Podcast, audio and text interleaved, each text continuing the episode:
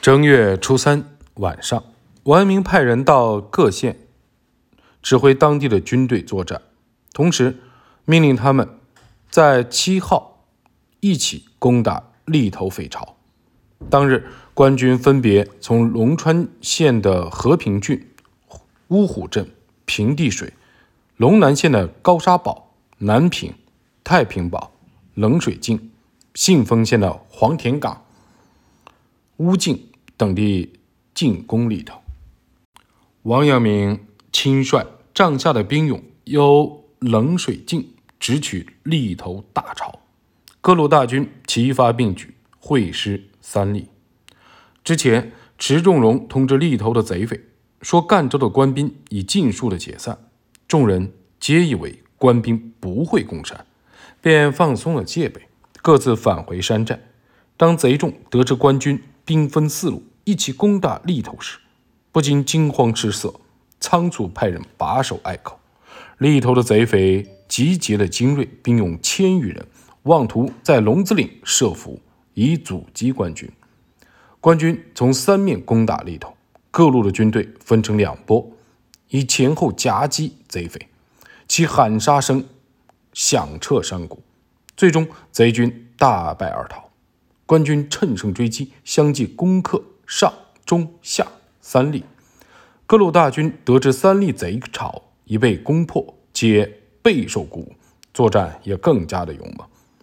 另一头的诸匪更加的溃不成军。官军相继攻破了热水、五花帐、淡方、石门山、上下岭、方竹湖、白沙、曲坦、赤塘、布坑、三坑等匪巢。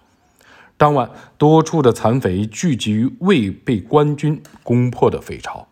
次日，也就是八号早上，王阳明命令各少官前去探查贼匪所在，并予以各个击破。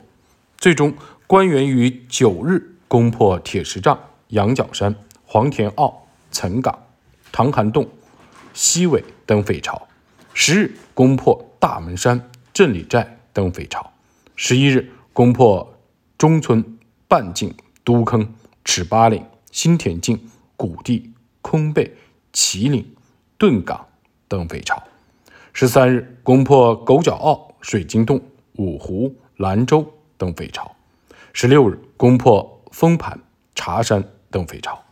然而，各处的残匪又纠集了八百精壮兵勇，占据了九连山，妄图凭借天险拼死一搏。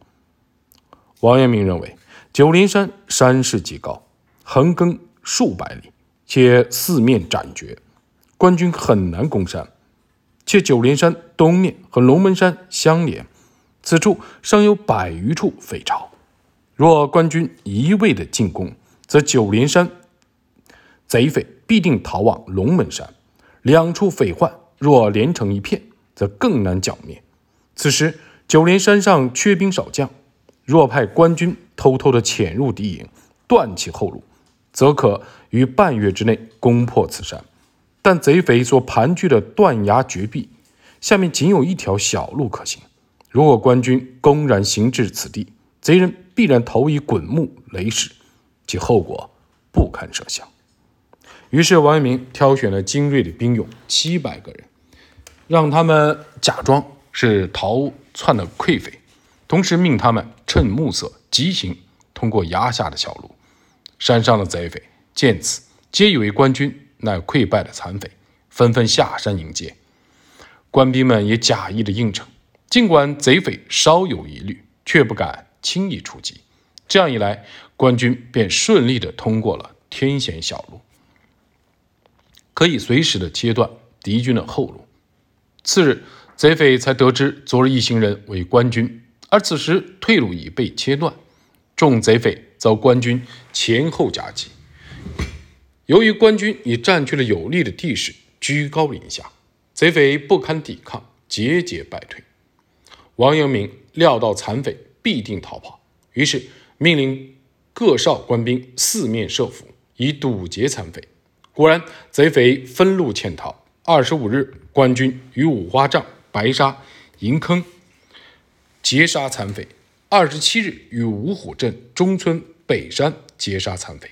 同时，官军还在凤门坳和残匪大战，其余溃逃残匪尚有三百余人，分别逃往上品、下品和黄田坳。王阳明命令各路的官军加紧追击。二月二号，官军和残匪战于平和、上品、下品；八日战于黄田坳，十二日战于铁杖山，十四日战于前村梨树、方竹湖，二十三日战于北顺河洞，二十六日战于水源、长脊、天堂寨。三月三号，王明命人四处打探，得知各匪巢中穷凶极恶之徒已被官军尽数擒斩。残匪张忠所。率两百余人，不过是老弱残兵，不足为惧。其中贼匪多为周边的村民，因被胁迫，一时误入歧途。众人见持匪大势已去，遂聚集于九连谷口，哀号痛哭，诚心归降。闻此，王阳明派报效声援黄表前往九连谷以探虚实，得知众人果然真心归降。王阳明命令对有罪之人。皆按律处罚，其余人等要重新录入户籍。最终，官军顺利地收复了白沙。正月初七至三月八日期间，官军攻破匪巢三十八处，擒斩大匪首二十九人，小匪首三十八人，匪众两千零六人，俘虏匪众八百九十人，得战利品牛马一百二十二匹。枪矛器械两千八百七十支，赃银七十两，六钱六分。在立头结阴书末尾，王阳明再次列数池仲荣的各项罪行。大贼首池仲荣等荼毒万民，骚扰三省，阴图不轨，积有年岁，设官篡号，罪恶滔天。比之上有诸贼，犹为桀骜难治。盖上游诸贼，虽有篡窃不轨之名，而图为劫掠、焚烧、是奢；至于利头诸贼，虽以剽劫、掳掠是资，而实怀篡逆、割据之志，故其招致四方无己，隐匿远近要挟，日夜归途，渐成奸计。兼之贼首池仲荣、池仲安等，又皆力薄猛虎。捷径非柔，凶恶之名久已著闻，四方贼党素所向服，是以复故事完，屡争亦至。前此知其无可奈何，亦为苟且招安，以幸无事。其实吾救荼毒之惨，盖扬奸酒之谋。今乃臣等练屈不练之兵。今乃臣等驱不练之兵，资缺乏之费，不逾两月，而破奸雄不治之路，除三省数十年之患，此非朝廷威德，庙堂成算，何以至此？臣等皆为天下之事，成于责任之专一，而败于职守之分恼。就今事而言，前此常夹攻两次，计较数分，以兵则前者强。而今者弱，前者数万，而今者数千；以时，则前者七年，而今者两月；以废，则前者再备，而今者十一；以任事之人，则前者多智谋老练之事，而今者乃若臣之余属浅劣。然而计较功绩，故凡有加于西，何哉？时有朝廷之上，明鉴万里。洞察罔蔽，处置得宜，即假臣以赏罚之权，复改臣以提督之任。一故招致一般，而贼先破胆夺气，自闻一步，而人皆踊跃争先。效谋者之无举挠之患，而勿尽其功；惜赏者之无侵削之弊，而必至其死。是乃所谓得先圣之算于庙堂，收折冲之功于尊祖，使用兵之要道，治世之良法也。事美如此，天下之治有不足成者矣。臣等偶刀任事，何幸滥于成功？最后，王阳明请求朝廷对兵备副使杨章等将官论功行赏。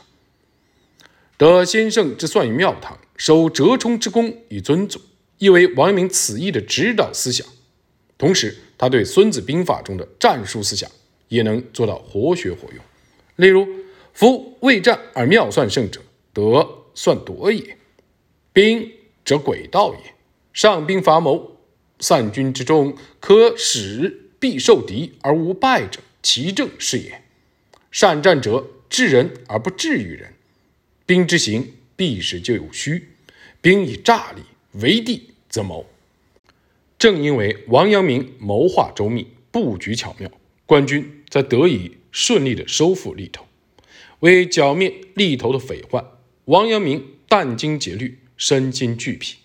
当池仲荣正式伏法以后，王阳明不禁流露出倦意。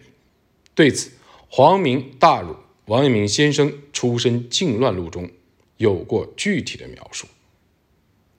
王明征战三立之时，始终没有忘记讲学一事。由于王明讲学立足于实力，而非纸上谈兵。所以能够做到深入浅出，极具说服力。例如，正德十三年正月，王阳明带兵前往三立剿匪，途中他曾写信给弟子薛侃，其中写道：“即日夷敌陇南，明日入朝，四路兵皆已如期并进，贼有必破之势。某相在衡水，常寄书示德允，破山中贼易，破心中贼难。”区区剪除鼠窃，何足为意？若诸贤扫荡心腹之寇，以收扩清平定之功，此诚大丈夫不世之伟绩。数日来量，以得必胜之策，节奏有期矣。何喜如之？日服美至，诚可与共学。此时既已发舟，倘未行，出此同志意。谢中是以泪上千，想不厌繁琐，小儿正献，由望时赐都则。